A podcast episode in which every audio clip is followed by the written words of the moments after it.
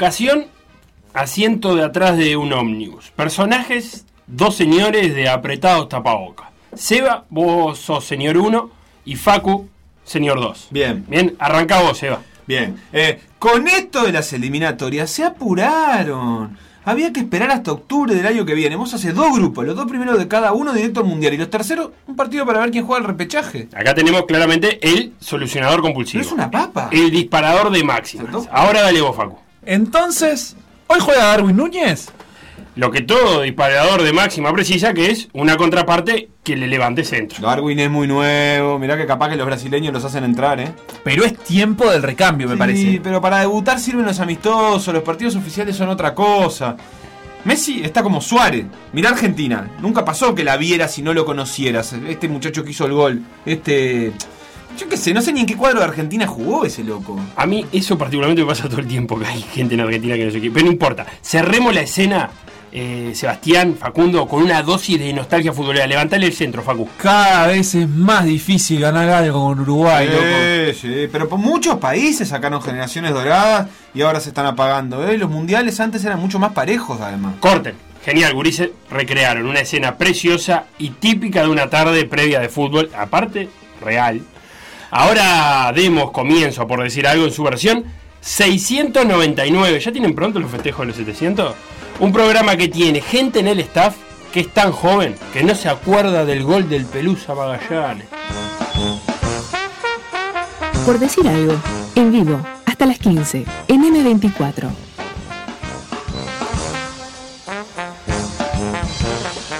Por decir algo. Por decir algo.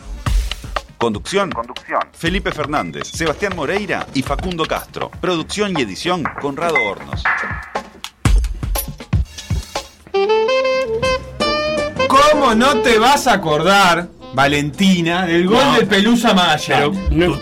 ¿Cuántos años tenés? cielo de verano. lo que pasa es que ahí- Dale, dale que me enchufo, eh. Pará, lo que pasa es que ahí de, de lo que tenemos que hablar Soy, es soy, eh. de la relación del pasado, porque Tum, que hay mucha gente que dice, ah, no, yo no había nacido, como excusa para desconocer lo que había pasado. De trueno ser un tambor. Sí. Y, ¿Y a mí qué me importa si Claro. hubiera nacido? Yo no me Lo acuerdo de ¿no? Pelusa Magallanes, no me acuerdo dónde pateó el penal. Me acuerdo de la gran jugada previa y me acuerdo, Yo me acuerdo porque del, la vi hoy de festejo, mañana. del festejo así, haciendo eh, como el bailecito reggae y con lo- la camiseta del Nico Olivera abajo, ¿te acordás? Porque no sé por qué el Nico Olivera no estaba, se habría lesionado o algo de eso. O doping positivo. Ah, o doping positivo. no, Qué qué, grande partido Nico que Olivera, jugó eh. Recoba ese día. Sí. Mamita, estaba en modo Messi. Esa, esa es una corrida Recoba Darío Silva. Recoba, Recoba hasta el fondo. Se Darío saca dos. por el medio. Sí, pero engancha Recoba y se lo lleva puesto. No sé Claro. quién de Brasil. Que pa- para mí se la comió un poquito Recoba igual. Era, si la tiraba al medio era gol de Darío. Bueno, pero le termina haciendo un penal. Pero Sí, Recoba penal. salía por los dos lados. Jugaba de espalda, muchas veces recibía de espalda al arco, pero giraba para el lado que quisiera. Ah, lo quiero buscar de vuelta. Perdón. Partidazo de. Qué, qué de linda Recoba. Pilar. Qué, qué lástima, Recoba, que, que- que quedó en esa época que no pudo. Ligó mal con la generación. No, yo Ni creo que siquiera con la eso, ¿eh? generación, ¿eh? Con, o sea, tampoco es que era una generación particularmente mala. Bueno, en resultado sí. Bueno, en resultados sí, pero justamente digo, quedó atrapado en una era que no fue buena para la selección, no solamente por la de los jugadores. Qué linda charla Recoba. Yo, yo creo que eh, él tampoco fue un pero jugador. bien. que- sí, pero pese a que tuvo gran categoría, como que no, no es que solo con la selección no pegó. En, en sus clubes, el loco hizo cosas maravillosas con la pelota en los pies, pero de resultados. Ah, títulos de Serie A seguramente, ¿no? Pero no- Bueno, yo creo pero- que era un jugador de esos que tenía el potencial como para trascender mucho más. ¿Vos decís que nunca tuvo suerte? ¿Que solo fue eso? Yo que se jugó, estoy viendo ahora, 3, 6, 8 temporadas en el Inter. No, no, me parece maravilloso. Es que yo no estoy negando la carrera de Recoba, que me parece un fenómeno. Lo que De- digo de es que... partidos, ¿no? Ahí estás viendo el. el- Ah, era otra época, jugar 30 partidos en, en aquella época, No, 27, pero la 28. Serie A sigue siendo la misma. Eran serie de 38 partidos. No, Sí, 28 pero no- es haber jugado todo el año. Pero Sí, jugaba todo el año, más o menos jugaba. Digo, alguna temporada tiene más baja de 13 partidos, pero, pero tenía ahí. No sé, había una estaban discutiendo ahí bastante en Twitter sobre lo que representaba este Recoba en la selección y si efectivamente. Ahí, tirásela al medio. Darío. Ay, no lo muestra, no puedo creer.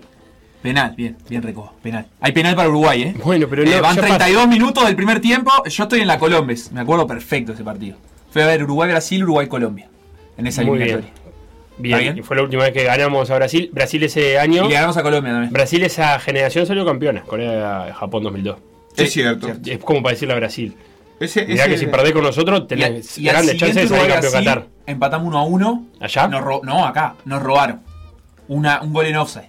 De Edmundo. el- el- el- ¡El mundo! ¿De quién fue ese gol en offside? El Sí, mundo que no fue tanto Eh, offside. bueno, o sea, offside. eh, fue offside, pero después de- del, del- Siempre que lo, que lo recuerdan, cuando lo miro me da la sensación de que va a estar 4 metros adelantado y, No, no, era una pelota entreverada en el área y la claro. en offside. Y la termina. eh, estaba no offside, pero estaba andando. Yo estuve en el centenario, Ah, el está siguiente de ese, que fue el 4-1. ¿Fue el Sí. siguiente después de ese 1-1? Eh, sí, efectivamente para 2010, porque 2014 no se jugó. Claro, no jugó Brasil. No jugó Emerson, Brasil. autor de ese gol. Bien. Estuve en ese 4-1, recuerdo en el talud, por lo cual mi visión era cercana a cero. Yo estuve en ese 1 a 1, No, en el 1-1, no, en el 4-1. pero estoy pensando por el tema Ah. de la visión.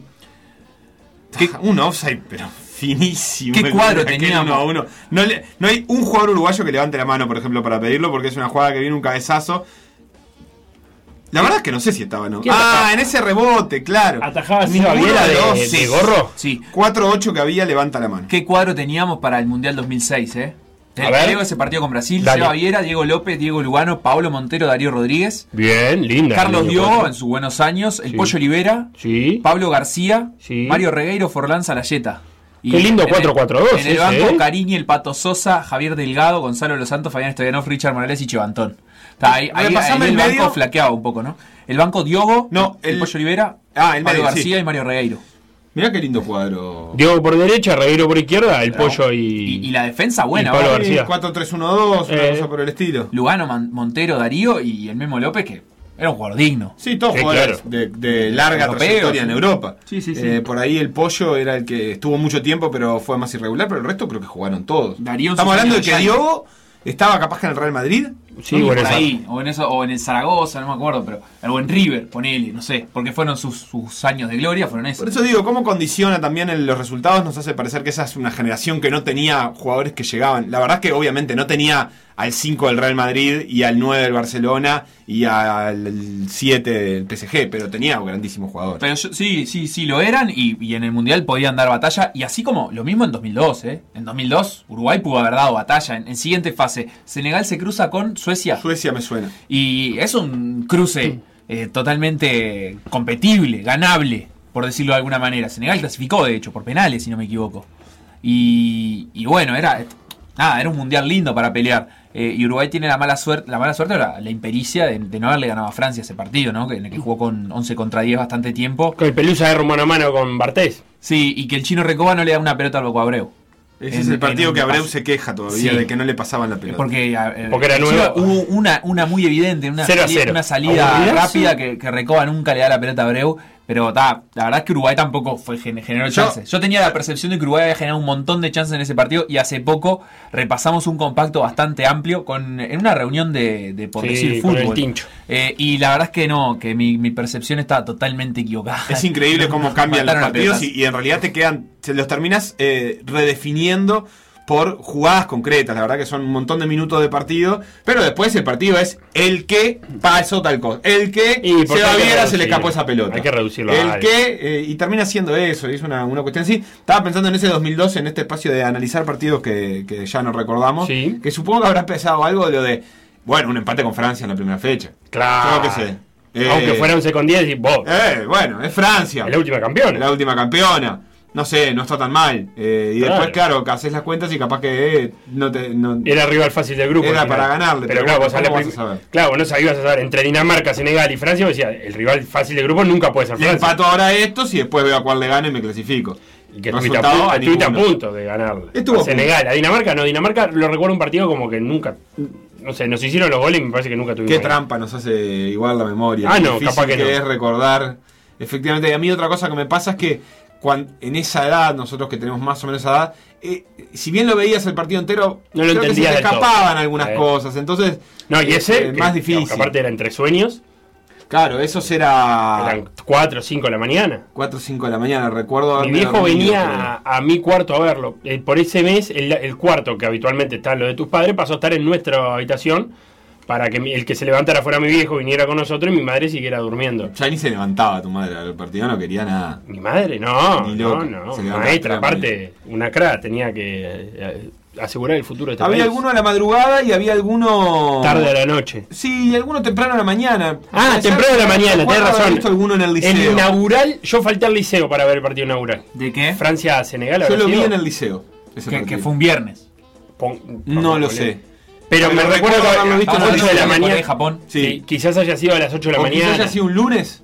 Puede ser. Yo Sí, falté al no, y no, no. domingo? para mí los inaugurales son los viernes. ¿Sí? Sí. Puede ser. La verdad es que no, no lo recuerdo. No tengo para nada claro. Sí, sí, un viernes de noche en Corea y Japón, que era un viernes de mañana acá en Uruguay.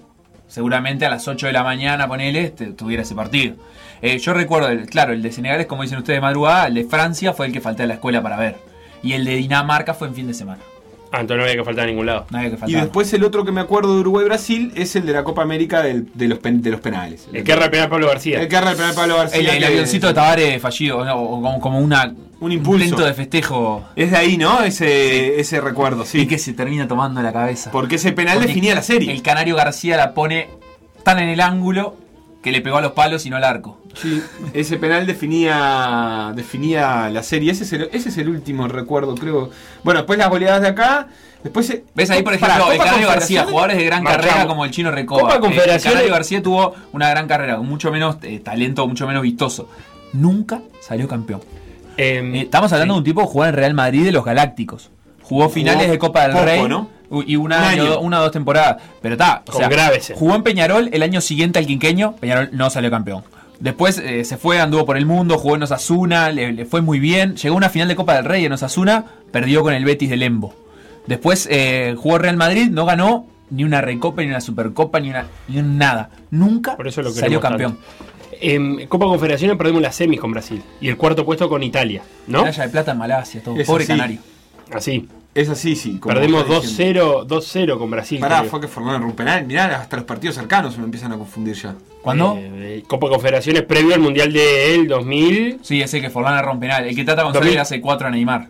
Previo 2014, estamos ¿Tata hablando. González le hizo 4 a Neymar también? Sí, En Brasil, sí. le- le hizo- Ah, yo lo recordaba con el partido con Chile, pero se ve Año- que tiene como un tic entonces el Tata. Año 2013. Ah, no, 4 no le hizo. Lo que sale el Tata González sustituido y sale por el fondo, porque ya es cuando haces el cambio para que entren tus compañeros. ¿Estás seguro que no es el amistoso con Chile que está confundiendo vos? Porque eso también volvió a No, ser lo mismo. Es famosa la imagen de Tata González dando la vuelta a banderín del córner y puteándose, hablando mal y pronto con Neymar. Bien. ¡Ah! ¡Qué lindo! Em, sí, fue así, ¿no? Perdimos semi y perdimos el tercer y cuarto puesto con Italia. Sí, por penales, ser. ¿no? O, o ¿El tercer ahí- y cuarto puesto puede Sí, ser, sí. por penales, por Sí. penales. Hay algunos recuerdos que nos llegan. También hay mucha gente que nos pregunta si estamos con alguna Perdimos dificultad 2 a 1. para 2 a 1. salir al aire. Y puede estar un poco entrecortado, pero acá Lula está trabajando. Ah, pero ahí con la lo pasión vemos. que lo caracteriza para poder solucionar. Ahí lo vemos al Tata. No le hace 4, lo putea nomás. Claro, conversando con Neymar. Eh, qué, qué linda camiseta este, con este los córner cordones. viene el gol, ¿eh? Eh, sí, mira, Está. sale mal Mulera. Qué lástima, Tata. No sirvió para nada. eso. Estábamos uno a uno, me parece, en ese Vamos a dejar de jugar con los cables chiquilines que se entrecorta la transmisión. Ese es Sebastián, Mario. Sí, es Sebastián ese. Lula, deja de jugar con los cables. No, es Sebastián. Es Sebastián que no sabe qué hacer. Y algunos recuerdos que llegan de la gente que ya no tienen ni siquiera que ver con, eh, con los partidos de Uruguay A Brasil, ver. pero aquel recuerdo de Dinamarca-Uruguay que tiene Maxi es que eran físicamente muy superiores, que tenían un sentimiento de impotencia tremendo. Eran grandes los daneses. Eran grandes los daneses. John Dal Thomas. Y dice que lo más importante de Pablo García es que una vez le vendían suelos. Un sábado en Tres Cruces, después de un partido de Peñarol. O sea, terminó el partido de Peñarol y se fue a pescar. Pablo García tenía que comprar el anzuelo. Sí. Y Maxi laburaba que en una tienda de anzuelo. En- todo para la Una pesca. vez le vendían suelo en Tres Cruces. Bueno, ¿dónde podría ser en Tres Cruces? Una- Tiene que haber una tienda de todo para la pesca. No sé, no recuerdo, aunque es un buen lugar para vender eh, cosas para la pesca porque se va la gente ahí para de vacaciones, yo qué sé. Pero no, no recuerdo que, bueno, ya nos dirá Maxi. Eh, Uruguay la marca jugó un sábado. 2002. Y, y acá eh, Michael o Michelle dice que se acuerda del tiro libre de Roberto Carlos que hace que Carini casi se meta al arco con pelota y todo. Ajá. Eh, no lo recuerdo, pero es posible. el del 2001 estamos hablando. Sí, gente que. eh, no, el, ¿cuál es el, de las Sí. eliminatorias? Sí, sí, sí. Carini. El, después gente que nos manda patadas, eh, pat- la patada de la abeja. La vimos Que la vimos y también pensamos lo mismo que Nicolás, que es que, que está linda porque no, No lastima. no lastima. Marca terreno. Marca terreno, pero no lastima y eso favorece. Patada que lastima ya es más complicada, pero patada que vas a pegar más, más de caliente y que no lastima no es tan, tan grave. En una ferretería. En una ferretería de camping y pesca. No seas malo, Mulera, salí bien, loco. No, Pará, no te Facundo, ya hacer un gol de pasó, ese el segundo palo. Ya pasó, No, vamos. te quedas ahí a mitad de camino, no te puedo creer. Vamos a Uruguay, gente que. ¿Cómo me duele perder con Brasil, eh? Se entusiasma con el partido, etcétera. Pero vamos a pasar a los bifes, chiquilines. Vamos a los bifes. hablar de que hoy a las 8 de la noche, con transmisión de Por Decir Fútbol desde las 6 y media, van a jugar, como todos ya saben, Uruguay y Brasil. Eh, lo que ya saben todos también es que entre los positivos de COVID de Uruguay, además de Viña, ahora está Luis Suárez. Y además de Luis Suárez y Viña, está el Popi Muñoz. Sí, que el maestro Tavares llamó a Gastón Olveira para sustituir al Popi Muñoz, que la intención era llamar a Arezzo para sustituir eh, la baja de Suárez, pero que Arezzo estaba con una contractura luego del partido contra Nacional y entre la sanidad de River y la de Uruguay prefirieron eh, no citarlo porque no estaba en óptimas condiciones. Las posiciones indican que después de estos tres partidos jugados de Sudamericana, Brasil tiene 9 puntos, Argentina 7, Ecuador y Uruguay 6, Paraguay 5, Chile y Colombia 4 y después los que no ganaron todavía, Perú un punto, Venezuela y Bolivia 0. Falta mucho, pero se puede empezar a pispear la tabla de posiciones. Sí, eh, te voy con el probable Brasil que eres para hoy. A ver, Va a ir con Ederson en el arco, el arquero de- del City, Danilo Marquinhos, Thiago Silva y Renan Lodi, los cuatro del fondo, ahí repite. Igual a que jugó con Venezuela. Luego, Alan está con dudas, el volante central, actual Everton, ex Napoli, eh, porque terminó dolorido con, del partido con Venezuela. Y si no está Alan, puede entrar Arthur, el jugador de la Juventus ahora, ¿verdad? Eh, después del intercambio con Pjanic. El que lo acompaña es Douglas Luis, otro volante central, bien volante central, del asombroso Aston Villa. ¿No lo tenés en el Fantasy, Luis? Es, es el de Aston Villa, claro. Eh, volante central 5-5. ¿eh? Las noticias dicen que el City prepara 100 millones para llevarse a, A Douglas Luiz. a Douglas Luiz y a Grealish, en realidad. Yo creo que más. Pero de- está jugando al 100, Fantasy. Más son por Grealish que por Douglas Luiz. Pero, Pero, bueno. ¿quién les compra? Los- son, los que, son los que más puntos han sumado. Grealish ha sumado bastante. Pero bueno, Douglas Luis, como te decía, volante de tapón, tapón. De esos que salen desde el fondo con la pelota. No es un, un interior, un llegador. Es del que saca la pelota. Eh, luego una línea de tres detrás del 9 que es Gabriel Jesús, Everton Ribeiro, Roberto Firmino y el 9 Richarlison. Ahí hay mucho movimiento, pueden variar. ¿Cómo decís vos que es eso? ¿Se planta como una línea 4-2-3-1. con Everton como de enganche? Sí, atrás del punta. Pero esto puede variar muchísimo. Richarlison puede ir a una punta, Firmino puede jugar de 9, Gabriel Jesús puede jugar de 9, Firmino para el otro lado. O sea, acá no le, no, no- estático no van a estar nunca. Eh, Depende del momento del partido, de dónde se ubiquen cada uno. Aparte, estamos hablando que Firmino y Gabriel Jesús son dos nueves.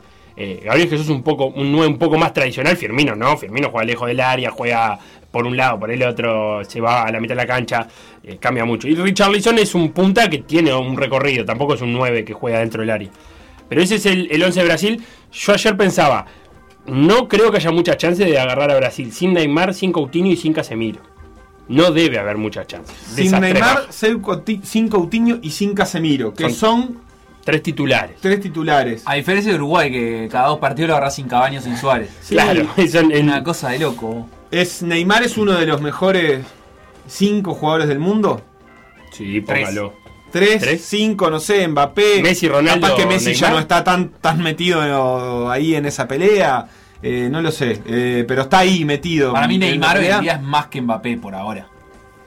De de hecho, demostró en, en la Champions demostró ser más determinante. Sí, Mbappé estuvo que- lesionado, lo que pasa es que jugó de apuchitos la, la definición. Pero sí, Neymar aparte viene a hacer una Champions Muy bueno. eh, de, Está, no de líder. ganar, pero sí. Pero de líder, una Champions de líder.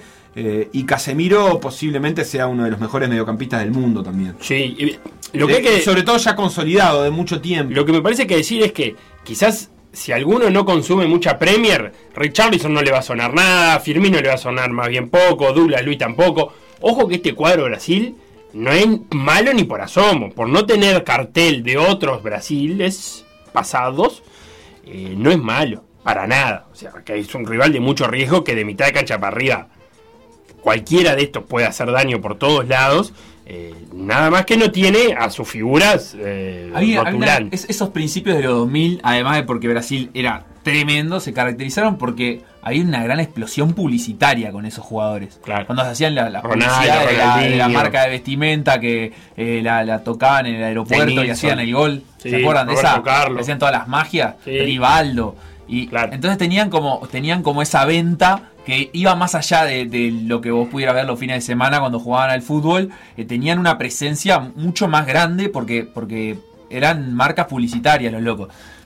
Creo que ahora no se da tanto eso. Neymar, por supuesto que lo es, pero estos nombres que decís vos no tienen ese nombre o, o esa, o esa cara tan puesta en, en las cuestiones publicitarias, por lo menos no en la llegada acá. Totalmente. Sí, todavía están para crecer. Richarlison tiene 23 años, eh, sigue jugando en el Everton. Y, y- y si sigue con la evolución que está teniendo, que es una implica un poco más de gol que al principio, va a terminar en un equipo más grande y ahí lo vamos a conocer más. Firmino por ahí es el más viejo, digamos, tiene 29 años, el que ya está un poco más pero consolidado. campeón de Champions, campeón de Premier. Pero claro, es un titular en uno de los mejores mundo equipos del el mundo. Eh, y además tiene algo que hoy hablábamos un poco en intercambio de lo que implica eh, tener una especie de proceso como el que tiene Brasil que te soluciona a veces el no tener eh, jugadores tan importantes y que los cubrís con otros que evidentemente no están en el mismo nivel individual, pero que si vos tenés una- un acumulado de partidos, por ahí sentís menos esas variaciones. En eso es también en lo que influye el tener un proceso. A Uruguay le pasa que puede sustituir a un jugador por otro y no y por ahí eh, matizar, amortiguar los riesgos de esa sustitución. Y Brasil es, eh, con Perú y con Uruguay, de los equipos que tienen un, trayecto más largo de, recorrido con su entrenador y con estos jugadores. Hablando de sustituciones en Uruguay, la previa indica. Yo esto igual lo tomo con pinza porque el maestro Tavares últimamente ha, ha hecho algunas variantes cuando confirman los 11 del partido que, que no estaban. Pero la previa indica que Oliveros va a ser el lateral izquierdo eh, suplente que va a sustituir a Matías Viña y que va a ingresar Darwin Núñez para sustituir a Suárez. Y la pregunta que les hago a ustedes es, son dos. ¿Qué, ¿Dónde les gusta a ustedes que juegue Darwin Núñez y dónde piensan que el maestro Tavares lo va a poner a Darwin Núñez? Yo te la hago a vos esa pregunta, mejor Felipe, que sos el que está más capacitado para responder. Ah, yo te puedo tirar fruta y después contestás vos. Para Bueno. mí, Darwin Núñez va a cubrir eh, la función del delantero volante que tanto le gusta al maestro Tavares. Y Cavani de nueve. Y Cavani va a ser el 9. Esta es una de las opciones. Y, y yo creo que en los últimos tiempos eh, Tavares ha demostrado un poquito como ese respeto a Cavani en cuanto a lo que se ha ganado. Que no quiere decir que si lo tiene que usar en esa posición de, de volanteando no lo use, ¿no? Pero bueno, como es un delantero tan importante y que también ha hecho esa tarea de sacrificio durante tantos años, si tiene otro que la pueda hacer, pone a otro y, y lo deja a Cavani como, como con la posibilidad de hacer goles. Claro, Que, si- ta, si es así como- le, le gusta. Si es así como dice Facu, yo creo que, que Uruguay se para con un 4-1-4-1 con Cavani de único 9, eh, Darwin Núñez por derecha, Nico de la Cruz por izquierda, Nández y Bentancur los interiores y Torreira de 5. Esa es una de las posibilidades. La otra es que Uruguay salga con un 4-4-2 clásico. Con Nico de la Cruz de volante izquierdo, con Nández de volante derecho y con Torreira y Bentancur repartiéndose la mitad de ¿Y la cómo cancha. está de la Cruz para esa función en faceta defensiva? Bien, en River ya es un extremo que baja, Gallardo los hace bajar a todos. Claro. Y el otro día con Colombia, eh, mira que le tocó marcar a Cuadrado, a la subida de Cuadrado, y, y James iba por ese lado, y entre él y Viña, que yo en un principio tenía ciertos temores porque por la parte defensiva de la combinación de los dos lo hicieron muy bien los dos. Así que esas son las variantes de Uruguay. Puedes jugar con un 4-4-2, 4-1-4-1, eh, con, con Cavani de 9. Yo creo que el maestro Tavares va a usar a Cavani de 9. A mí me parece que Darwin ahora en el Benfica de 9 solo eh, está dando está dando cosas. Pero también reconozco que no está Suárez, supongo que Cavani querrá reclamar ese lugar de 9. Eh, lo que sí me parece que ahí el juego de Uruguay cambiaría un poco más, porque Cavani no es un 9 como Suárez de fijar los zagueros, de jugar de espalda, sino más bien de retroceder y buscar la pelota e ir de cara al arco. Entonces muchas veces puede llegar a pasar que levante la cabeza un- un- atrás un recupero Uruguay y no esté Cavani donde habitualmente podemos encontrar a Suárez. Y vos pensás que Darwin sí puede hacer ese trabajo, esa es la duda que tenés. Yo lo veo haciendo ese laburo en Benfica. Yo lo veo haciendo ese laburo en Benfica. ¿Y De meterse entre los relevo? De no tocar la pelota durante muchísimo tiempo. ¿Viste? Esas cosas que les pasan a los nueve, que capaz que pasan 10 minutos, 12 minutos, en el que no tocaste la pelota y no pasa nada. Cavani no, Cavani necesita. ¿Qué, tan posible es que ocupen los- es- ese lugar indistintamente? O sea, que cuando Cavani baja a buscar y Darwin sube un poquito a fajarse, después Cavani quede Sí, volanteando. y y- habrá jugadas que van a ser así, habrá jugadas que el desgate lo haga lo haga Darwin y le diga a Cavani, no, le- no creo que le diga porque capaz que le tiene mucho respeto, pero que Cavani se dé cuenta y retroceda, retroceda a él. Eh, va a ser interesante ver eso, esos movimientos. Eh, el Banco de Uruguay queda también con opciones, ¿no? Va a estar Brian Rodríguez, eh, va a estar eh, Diego Rossi, ¿verdad? Sí. Va a estar Brian Rodríguez, va a estar Diego Rossi, eh, está Arambarri para, para la mitad de la cancha, ya demostró en Colombia que a Neves también lo usa de interior y no tiene ningún, ningún prurito en, en hacerlo, y está Coates eh, por si pasa algo en la saga, y está el Zorro Suárez por la derecha por si pasa algo. Lo más complicado que puede pasar es que eh, eh, haya algún tipo de problema en el lateral izquierdo y haya que pasar a Cáceres al lateral izquierdo y poner un lateral derecho, pero creo que Uruguay está bien plantado. Sí, lo- los, el, eh, Brasil de Tite es un equipo que de todas maneras re- em- empieza de atrás también las jugadas, no siempre está presionando, eso ya lo hemos visto, eh, con Neymar sobre todo, pero cuando están Neymar y Gabriel Jesús se turnan bastante, pero para bajan a marcar, así como a veces nos reímos casi del maestro Tavares como si Cavani fuera el único delantero que, que, baja a marcar, arrancan de muy atrás las jugadas eh, jugadores de Brasil porque con espacio, sobre todo cuando está Neymar, eh, son letales. Entonces, si logran este, salir rápido, lo hacen. Y, y eso también, por un lado, le puede dar un poco de libertad a Nández y a De la Cruz de saber que, que no es que tienen que quedarse atrás atentos a eso, pero los tienen que correr también después. Y eso no, no, no es tan sencillo como, como parece. Eh, Sí, lo que tiene. Firman el punto, ¿ustedes o no? Sí, y sí. sí. No, lo que te iba a decir de Brasil es que. eh, ¿Por Qué amarrete que sos. Porque sí, señores, porque yo no me olvido de dónde venimos. Venimos de una doble fecha que en la previa decíamos un punto entre todo Y partido. yo no me olvido de dónde venimos. Venimos de, la, de Maracaná, de Bueno, ganarles no, en su mucho. estadio, en su cancha. de. El, el último antecedente es ese, le ganamos que te iba, te iba a decir algo a. Sebastián, que eh, esta formación de Brasil con el 4-2-3-1 puede, puede hacer pensar que, que, que ni Firmino ni Gabriel Jesús van a volantear, como vos decís. Pero lo cierto es que Brasil tiene laterales con presencia, que son los que dan un paso adelante y que a veces se ponen ahí en el lugar de volantes. eh, y que Brasil juega tenencia, entonces no necesita meter dos líneas de cuatro. Pero también es verdad que en las transiciones rápidas, algo que le gusta muchísimo a Uruguay, si logra abrir la cancha con el Nico de la Cruz o con Nández por afuera, si van a jugar así, o con Darwin por afuera, le puede llegar a generar una superioridad numérica en la banda en, en la Sí, mitad pero, de la pero cancha. Brasil no es un equipo que se desespere tampoco por estar eh, teniéndote contra un arco y que de, por eso descuida todo. Va a atacar con todo lo que pueda, pero también es un equipo que repliega bien. Este, los recuerdos que yo tengo de Brasil, sobre todo con selecciones como Uruguay o como Argentina, selecciones más pesadas que tienen nombres enfrente, son que Brasil también disfruta ese momento en el que sale rápido y que sale en velocidad. Entonces, para, para si tenés un potencial ahí, la forma de aprovecharlo por ahí es tener un retroceso, aunque no sea lo que efectivamente quieras, pero eh, generás un espacio. Entonces Brasil también va a poder hacer eso cuando lo haga. Le ha pasado a Uruguay en, en- en aquellas goleadas de empezar a, a correr a campo abierto y a empezar a correr gente que no sabés ni por dónde pasa ni de dónde viene, eh, y que son muchos además. Le ha pasado a Argentina también, eh, y entonces ese es un dato a tener en Y cuenta. yo creo que el partido de Uruguay en Colombia le genera una duda gigante a, a Chiche, a Tite, y es ¿qué va a hacer Uruguay? Si va a salir a presionar como en Barranquilla o va a salir a esperar como habitualmente lo suele hacer. Bueno, pero Esa duda las dos está. cosas, evidentemente va a ser Sí, pero antes le preguntabas a Queiroz y Queiroz nunca se hubiera imaginado que Uruguay, que Uruguay salía a presionar. Pero mirá que estamos hablando de presionarle a Jerry Mina con Nández, que es un volante, que fue lo que pasó en el primer gol de Uruguay. Eso creo que no se lo imaginaba eh, Queiroz en el planteamiento de partido. Y ahora Tite tiene esa duda de, de saber dónde va a plantear Uruguay el, el partido. Hay otros partidos por eliminatorias hoy, eh, son los últimos que tenemos de acá hasta el 25 de marzo, cuando se va a retomar la fecha 5. Abren fuego hoy Ecuador y Colombia, duelo de banderas a las 6 de la tarde. Eh, También es ahora Venezuela-Chile, a las 8 Paraguay-Bolivia, igual que Uruguay, y cierra Perú y Argentina. El Ecuador-Colombia me parece que es un duelo parteaguas. Porque. A ver, Porque de no ganar Colombia, va a quedar bastante tocado, una, una doble fecha FIFA sin sumar. Y Ecuador necesita confirmar en buen momento también haciendo algo de local, algún puntito de local. Y me parece que Colombia viene un poco tocado a enfrentar a Ecuador que viene de ganar la Bolivia de visita.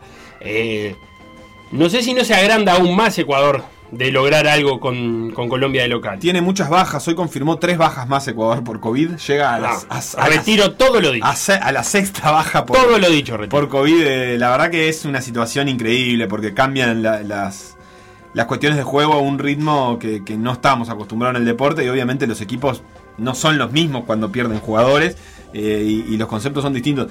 Yo creo que sí, que es uno de los partidos más interesantes. La verdad es que creo que es una muy linda fecha. Todos los partidos son interesantes. Venezuela-Chile en Venezuela. Venezuela-Chile es en Venezuela es súper interesante porque Chile ganó este, su primer partido ahora Contra contra, Perú. Perú. 2 a 0 eh, y es creo que él, no sé si él, hay varios en esa situación, pero es uno de los equipos que eh, todavía tenemos incertidumbre de, de- de para qué va a estar en esta eliminatoria, que tanto puede estar adentro como tanto puede estar Por ahora afuera. arrancó igual que la pasada en, en el sentido de lo que hablábamos ayer, de local. Lo- los puntos sacados contra estos mismos rivales en la misma circunstancia. Claro, pero ahora ganar en Venezuela, que no es una locura, parece que esta Venezuela no se está pareciendo a la Venezuela que peleaba por lo menos 10, 12 fechas, sino más bien a una que, que va a perder se bastante. desconecta rápido, Entonces, sí. es posible que Chile gane ahí eh, y ya lo posiciona distinto. Y el, el de, el de Perú-Argentina también es, tiene algo similar, que es que Perú fue al Mundial pasado, eh, estaba en un buen momento, finalista de la Copa América, pero bueno, arrancó las eliminatorias y perdió. Perdió contra Brasil, está bien, vos me decís, es normal. Había empatado contra Paraguay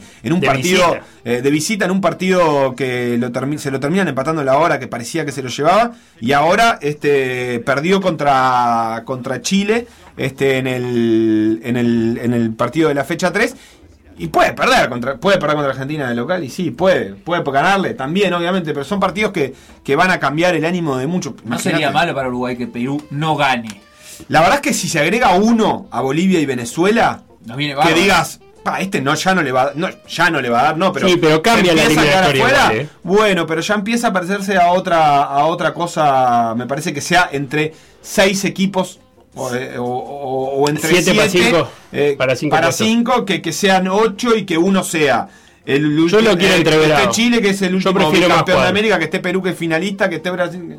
Sí. Lo otro es que eh, esa visita de Chile a Venezuela que vos decías, ahí empiezan a valorizarse los puntos que sacó Paraguay. Porque Paraguay le ganó a Venezuela. Si hoy Chile va, está bien. Ya son dos equipos que van ganando, entonces los que vienen atrás cada vez son más necesarios sacar puntos en Venezuela. Ganaron dos en la altura, por ejemplo. Ganó Ecuador y ganó Argentina en la altura. El de Ecuador Cambia pensar la sí, altura. está bien, pero el, el de Ecuador lo matizo, porque dentro de todo es el rival que a menos le tendría que costar la altura. Por Sí. tener una selección acostumbrada a ello. Eh, el de Argentina sí, porque Arge- Argentina no es que tampoco saque buenos resultados.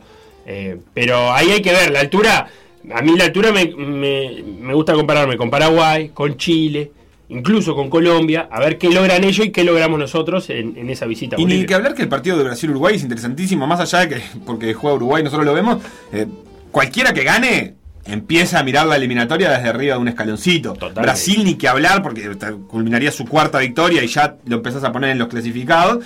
Pero Uruguay también, o sea, vos le ganás a Brasil de local y empezás a mirar las cosas distintas. Cualquiera de los dos que gane va a tener una presencia distinta eh, en las eliminatorias. Es un duelo de ricachones, si se quiere, en ese sentido. eh, de equipos Porque ya sacaron bastante que vienen los de- dos. Claro, so- so- Uruguay sacó menos que otros, pero digo que vienen de una victoria. Uruguay viene de una importante, victoria importante. Brasil viene de- siempre de ganar, porque Brasil siempre está ganando. Entonces es, es con otras urgencias, pero es un duelo interesante. Sí, pero aparte, si vos vas a comparar eh, fixture, Brasil ya jugó con Perú, con Bolivia y con, y con Venezuela. Papita. Y vos no. Vos me- eh, son los tres que tienen pinta de descolgarse. Perú, si Brasil está eliminado del mundial. Eh, no. Decir. No, no dijo eso. Dijo eso, dijo que ya Ah. solo le ganan los que son horribles. Lo que digo es que los puntos de Uruguay son todavía sin enfrentar a Venezuela y a, y a Bolivia. De hecho, Venezuela y Bolivia, Brasil los enfrenta de local. Eh, Y también ahí pongo una advertencia, ojo con el partido, ojo con los comentarios que andan dando vuelta de Brasil, Brasil le ganó y no más con Venezuela. Brasil lo mató a pelotazo a Venezuela. eh, más o menos. Eh, pero Le, ga- le ganó bien, le ganó bien. pasar la mitad de la cancha. Es el partido que antes Brasil ganaba 5 a 0 y De ahora acuerdo. ganó 2 a 0. Está 1 bien. a 0 o moralmente 2 a 0, querés.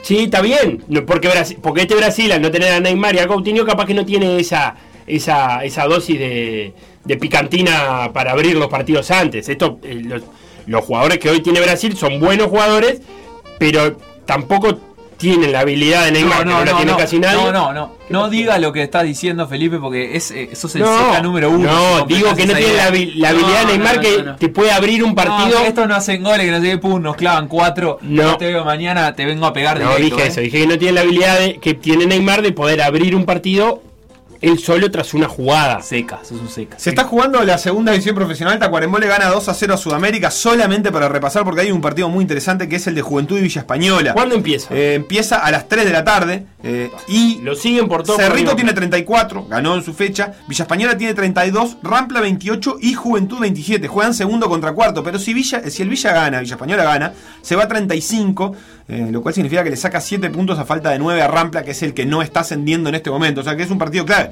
Pero si gana Juventud, se pone a 2 del Villa a falta de 3 fechas en el puesto eh, de la, de- del segundo ascenso. Así que eh, está divina la segunda edición profesional que no sabe de Uruguay, Brasiles ni de nada por el estilo. Y que De acá al martes que viene va a terminar. Al martes no, al- en en estas dos semanas va a terminar este su campeonato, aunque Uruguay pierda 7 a 0. Es inmune al COVID la, la Inmune. división. Nos escribe Mateo Mañone. Lo tenés a Mateo Mañone. Sí, Eh, germinador. sí. Ya está de, de despedida el germinador, pero lindo, lindo programa en Radio Uruguay. Eh, lo más importante del Uruguay-Brasil es que es el partido que generó más canciones. dice Es verdad, Mateo porque él tiene el libro Uruguayos Cantores. Claro, librum, libro, recomendable. librum. Pero, ¿qué tenés ahí? Tenés eh, Y tenés Barbosa, Chacho Lazaroff, la del Choncho. eh, que, ¿cómo se llama? Pelota al medio, ¿es? Sí. Vamos arriba, con fe. No, no es de. Dice, heredera, heredera del diablo de Maracaná, por ejemplo. Para Ah, mí, está ahí. ¿Sí? Sí. Dice, Aquel, aquel de pelón cortito nos metió Pechera, No, sí, no que. Pechera. sí que leña con él. Y, y después no sé qué más. Barbosa. Eh, cuida los palos Barbosa. Uruguay 1, Brasil 1 del cuarteto, dicen acá. La de Maracaná, la de prendételo como una escarapela acá, Ah, claro. 16 de julio. Eh, ¿La tenés esa? Sí, qué linda, Uruguay. Y bueno, y después. Pablito Aguirre la mojigata. Para saber las demás hay que leer el libro de Mateo sea, Lo que pasó en por decir algo. Revivirlo en pda.uy o buscar los podcasts en Mixcloud, o Spotify. Instagram, Por decir algo web. Twitter, Por decir algo web. Facebook, Por decir algo. WhatsApp. 098-979-979. A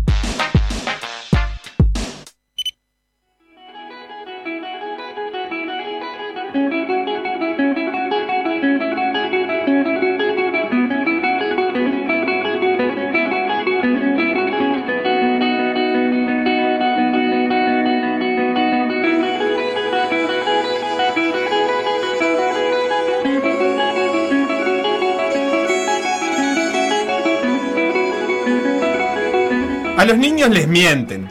Todo el tiempo. Los padres se cansan de repetir a sus hijos que no tienen que pelear. No, Santiago, no, no le des patadas a los compañeritos, ¿eh? No, Mica, no le tenés que pegar a los amiguitos. Y está bien. Se entiende, no a la violencia, no está bueno pegarse. Está claro, pero también es mentira. Por suerte no a todos les pasa eso. Hay madres que eligen otras cosas para sus hijos, padres que tienen la habilidad de detectar la pasión en la vida de sus hijos y potenciarlo, aunque esa pasión esté atravesada por las patadas y las piñas. Eso le pasó a Federico González cuando era un niño y a todos los amiguitos le decían que no había que pegarse. A Federico lo mandaron a un gimnasio en Camino Corrales y General Flores, le pusieron una de esas túnicas blancas, que después sabrá que se llama Dobok, y le dijeron, dale pataditas y piñitas a todos los compañeritos. Y él, niño fanático de los Power Rangers, que se embobaba prendido a la tele mirando a los coloridos ninjas, no lo dudó. Es cierto, el taekwondo no es tirar patadas y piñas para todos lados así nomás. Creado en Corea hace no tanto, tiene origen en una danza tradicional combinada con algo de karate. Su nombre significa el camino de los pies y de las manos, con esa forma tan particular y tan gráfica que tienen los asiáticos de construir sus conceptos. Se desarrolló rápidamente en la segunda mitad del siglo XX, saliendo de la península asiática y llegando a todo el mundo, incluido Uruguay. Acá, en Uruguay, que de patadas sabíamos más por Paolo Montero que por asiáticos de túnica, se encontró con Federico González, que se abrazó al taekwondo como nadie más en todo el país. Y así como el taekwondo recorrió el mundo para encontrarse con Federico, más tarde Federico le devolvió el favor y recorrió el mundo para encontrarse con el taekwondo. En Toronto fue panamericano. De Bratislava se trajo un, ur- un oro. De Austria un bronce. Y este año, cuando todavía todo parecía normal, se trajo una plata de Estados Unidos. Tanto le gustó el taekwondo que hoy mantiene su carrera activa, pero es el encargado de la escuelita de niños de la Asociación de Sordos del Uruguay, donde trata de inculcar en ellos la semillita que prendió en él tantos años antes. Tantos años antes, apenas tenía cuatro años, empezó a las patadas con los compañeritos y no paró hasta hoy, que tiene 26 y está buscando su lugar en los Juegos Olímpicos de Tokio.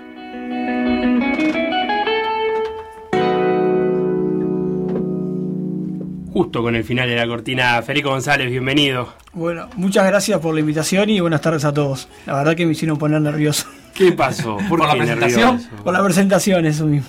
¿Pero qué pasó? ¿Nervioso? No, bien. No, nervioso no, pero como que me, me vino un cosquilleo ahí de cositas. Ay, Hasta me hicieron transpirar.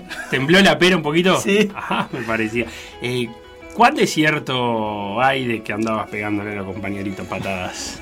Muy poco, la verdad. Era un niño muy tranquilo, Sí. pero sí me gustaba tirar patadas. Pero ¿A qué? ¿A qué tiraba patada? a- al aire, no sé, le pegaba a la- a los árboles, andaba pegándole a las paredes. A los árboles. vos veías algo alto y, Y querías llegar con la pata. Claro, pero lo que sí es verdad es que cuando empecé taekwondo no me gustaba el combate. Había una Ajá. columna donde yo entrenaba y cuando empezaba la parte de combate me escondía atrás de la columna y no Para que no quería hacer, eligieran. para que no me eligieran. Después fue todo lo contrario, ¿no? Después, al contrario, no quiero hacer otra cosa que sea pelear desde que tengo uso de razón, creo. Porque ¿cómo es eh, esos inicios en, en un arte marcial, en este caso en el taekwondo? Primero aprendes la técnica y después te largan a combatir. Claro, cada, cada profesor tiene su, como su estilo, eh, pero en ese momento sí, vos empezás con una como con, con la base, toda la, toda la parte marcial, técnica, y después empezás con el combate, que a esa edad más, eso es más un juego, pero en esa época que yo hacía taekwondo, menores de 9 años peleaban torneos a ganar por llave. Hoy se evolucionó y menores de 9 años son precompetitivos, se hace un combate de exhibición sumamente protegido, pero yo cuando empecé a competir, vos ibas y peleabas. Para el público que, que no está habituado a las artes marciales, ¿cómo explicamos el taekwondo? Para separarlo del karate, del judo eh, y de algunas otras que andan en la vuelta. Eh, el taekwondo es mucho más patadas que técnica de brazo. El karate es mucho más brazos que pierna. Nosotros son mucho más patadas que, que brazo. No tenemos agarre nada. Se hace un combate de. En el tema del combate son tres rounds de dos minutos, donde el 90% de las técnicas son patadas. Vos tenés que conectar con. Nosotros con el pie. usamos un sistema electrónico que es un pecto y un cabezal, antebrazo, todo eso, pero lo electrónico es el pectoral, el cabezal, asociado con unas medias, una especie de medias, o sea, se llaman empeineras, que cada categoría de peso y de edad tiene una potencia que vos para meter un punto tenés que conectar con cierta potencia y... Y en la zona puntuable. En la zona puntuable, ya si vos pones el brazo y bloqueás, por más fuerte que pegues, no marca. Bien, clarísimo. Como Chun-Li, digamos, en Algo Street así, Fighter. ¿No te acuerdas de. Chun-Li? No. Ah, ¿vos jugaste al Street Fighter? Sí. Sí, sí, sí. Ah, pero ¿con quién estoy ¿Cuál era, la programa? china? Claro, que tiraba patada para todos Ah, lados. era un vestido azul, puede Sí, ser. ¿Qué tiraba Chun-Li? ¿Chun-Li tiraba patada o no? ¿Estoy Sí, lo tiraba cierto o no estoy? sí. Pero todos tiraban patada, con la A pat- piña con la B patada. dos No, botones. pero tenía a los otros, a Ryu y a los otros le pegaban manotazos. Claro. Pará, y ahora te, te- te llevo de vuelta un poquito para atrás. ¿Realmente había una, hay una asociación con los Power Rangers, vos Sí. de chico? Porque estábamos boludeando ahora con los videojuegos, pero a veces esas pequeñas cositas son las que te terminan motivando. No, sí, me encantaban los Power Rangers. Y ¿Cuál quería- era tu favorito? Eh, el rojo. El rojo y el verde. Jason y Tommy. Tommy, Tommy era bravo, lo pasa. Tommy El fue sí. blanco. Trujillo Urunday se, se viene Sí. posiblemente esa semifinal. ahí, Pará, pero el rojo y el ¿tienen verde. eh, una característica los colores de los Power Rangers? Porque yo nunca los curtí mucho. ¿Cada uno tiene algo espe- especial que hacía que te guste más que el otro? Y el rojo, el rojo era como el principal. Y el Era el verde aparecía cada tanto y era como que salvaba las papas, ¿no? El verde- El blanco hacía se- eso también, ¿no? Que es el el mismo. blanco, era el mismo. Claro, ahí está. Porque cuando se complicaba de verdad, aparecía Tommy vestido de verde que después se transformó. Porque Claro. en un momento fue malo y después resurgió blanco. ¿No? ¿Estoy bien? Sí, creo que sí. Ah, tenía trama Tipo, y todo. tipo Gandalf, pasó de ser el mago gris al mago Y blanco. cada uno ¿viste? tenía un, un- un animal diferente, ¿no? Claro, es verdad. ¿Cuál era? ¿El rojo? Ni me acuerdo. Ni yo. me acuerdo, la verdad. Pero, sería sí, característica de la personalidad, lo que tenían un poco distinto. Creo que sí. Algo, no me acuerdo, ¿verdad? No me acuerdo tanto en realidad, porque, pero de verdad era fanático y, y en realidad empecé, empecé a hacer de marciales por, por, por los Power Rangers. Y como me gustaban mucho las patadas y vi que el taekwondo era mucho de patadas, cuando la primera clase que fui a mirar ya dije, no, es acá. Después, más mucho más, más adelante, me mudé y no, no tuve para hacer taekwondo como un año y me llevaron a una clase de karate y dije, no, no, esto no. No, no, es". piña no, piña no. ¿Y para por qué caíste por primera vez en una clase de taekwondo? ¿Fuiste probando diferente? No, no. eh, hice natación antes que eso, no me gustó. Y abrí una academia de taekwondo enfrente de mi casa. Y fui a mirar y ya me, me gustó y ya me quedé.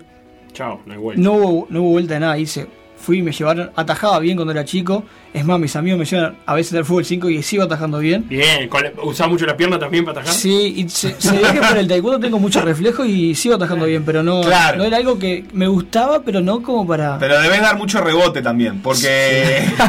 Porque no es agarrar, no es agarrar. Eso si fuera judoka agarrarías todas.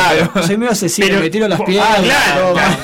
Te achica Claro. Federico, que es taekwondista. Yo no le pego, pero salgo corriendo. No, Imagínate sal- que lo, lo venís viendo correr a achicarte. No, te Peguémosle de lejos, dice. Claro. ¿Es malo el golero? No, es taekwondista, no te le acerques. No, sí, tengo problema también que no salto a cabecear, levanto la pierna. Oh, durísimo, durísimo, durísimo. Pero para tus amigos te llevan full 5 y vos ves que se ríen entre ellos o, o porque capaz te No, llevan para es hacer que- chiste tipo, vas a llevar al loquito este que No, va a empezar a no, saltar a las es que en patadas. realidad, la última, mira, hace poco, muy poco jugué Sí. y, y los del equipo contrario había dos que estaban que jugaban en Colón, en la tercera, en la tercera división, y me cagaron a pelotazo, y perdón la palabra. Aguantate bien. Y sí, no, Bien. estaban, estaban como locos, aparte, y ya no, que te si venía a entrenar con nosotros, no, a Estás loco. esta altura no. Eh, es buena esa de, de levantar la pata muy alto para el fútbol. Sí. ¿no? Deporte, o sea, te rendiría mucho. El Donde tengas un poquito de, de dominio, saltás por encima de la red y. ¿Y el Sepak de Clown no lo conocés? ¿El de los tailandeses? Ah, sí. y que se tiran Sí. sirena y todo, sí. ah, ese te veo bien, parece. Sí, la verdad Ahí sí hay que levantar la pata también. Para, y para alguien que le gusta pelear, tanto te gusta pelear ahora, ¿cómo es este año que no habrás podido pelear casi nunca, ni Y siquiera siento entrenando? como un perro enjaulado. Claro. Prácticamente, o sea, nosotros peleamos el 14 de marzo en Costa Rica y el 15 estaba encerrado en casa. 14 de marzo en Costa Que ese Rica. fue el sí. preolímpico. Preolimpi- peleamos Proolímpico y Costa Rica Open.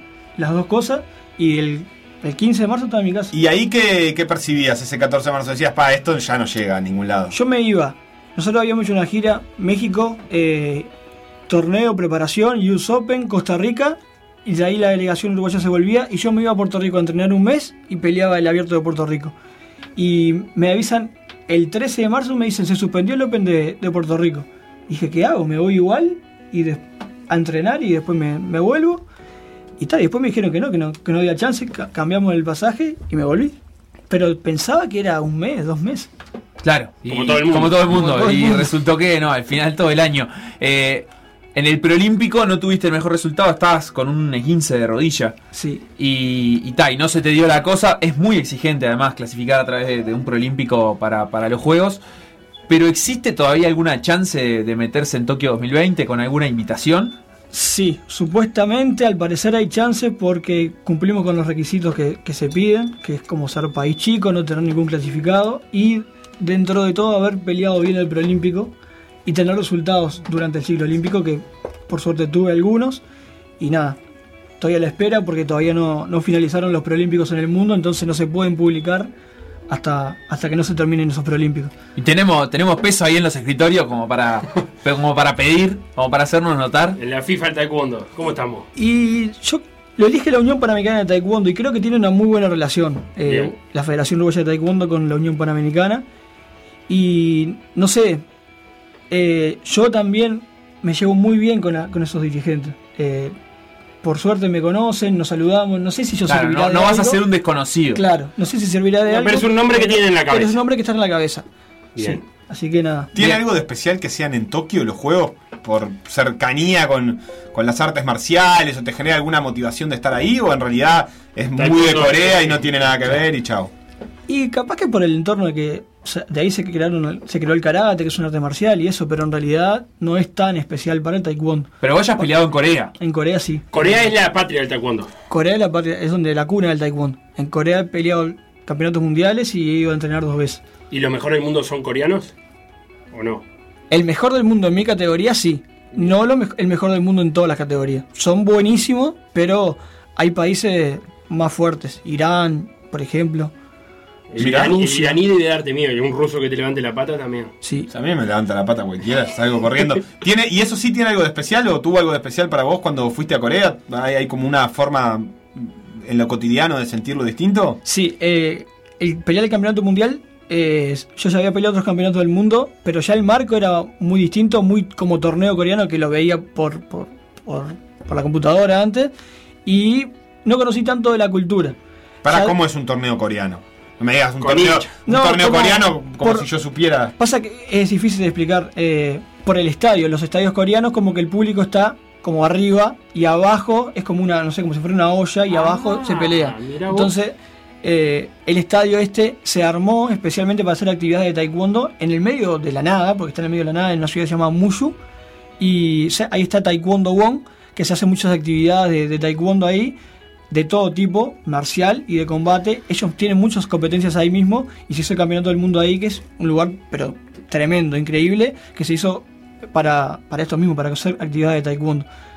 Entonces el pelear ahí en el fondo de esa olla tiene un Sí, condimento especial. Tiene un condimento especial, sí. Y después ir a entrenar y ya conocer más la cultura, en todo sentido, la comida. Estamos en una, en una universidad en Siján, en una, ciudad, en una ciudad que se llama Mokpo, que está un poco alejada, pero, pero es muy linda y, y nada, ahí tuve la, la suerte de conocerlos más a fondo, ¿no? Cómo entrenan, cómo, cómo se relacionan, cómo comen, que no comí porque no me El gusta mucho asado, el, el asado coreano.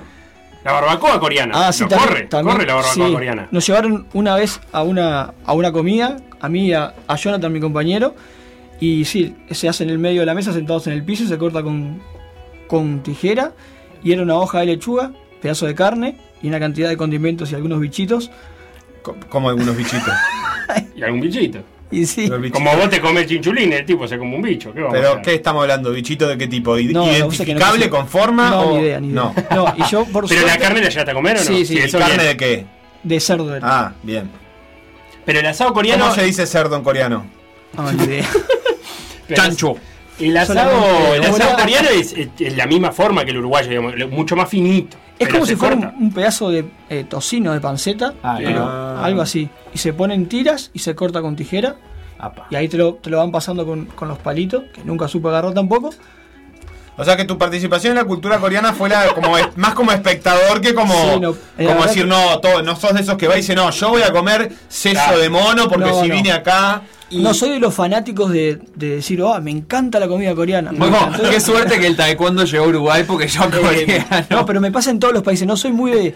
Voy a lo seguro. Bien. No voy a comer, no, sí, no voy a que vamos acá. No, acá comemos, no sé, cualquier. Sí, pato, cosa. No, no. no, no como. No, como. Este, no, no- no es la única contradicción eh, tuya en relación a los viajes. no, los aviones son otra, otra que se me complica un poco Uh, también. ¿También? Mucho miedo a los aviones. Pero está, no- igual no te bajás, pero. No me bajo porque no lo puedo bajar yo. Si no lo bajo. Pará, pará, pará, no arranque, ¿no? Pará, pará. Pará, ¿y el pop coreano?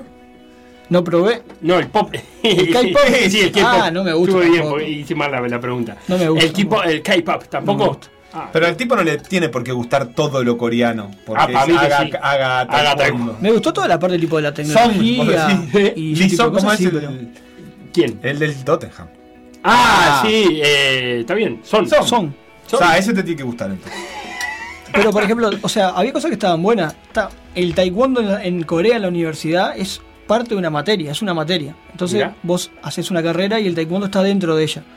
Y te recibís como técnico de, de taekwondo. Entonces están estudiando una carrera universitaria. Claro, una carrera universitaria de cuatro años. Entonces era, no sé, 70, 80 coreanos para entrenar. De todo tipo, tamaño, altura. De todas maneras, es un arte marcial bastante nueva dentro de todo, por lo que veíamos en la, en la previa. No es una No es cuestión milenaria. milenaria, porque No, no. uno dice, claro, la palabra milenaria siempre está asociada Asia, a seguro. una Sí. milenaria. Una Esto cultura es milenaria. Del siglo XX, digamos. Sí, sí, es bastante nueva, sí. Pero tiene igual una, una, un arraigo ya en la. Es que antes eh, se llamó diferente, Sobak-do y otros más para atrás, que de ahí como que fueron surgiendo. Ah, fue un tema de marketing, le cambiaron el nombre para tener más punch.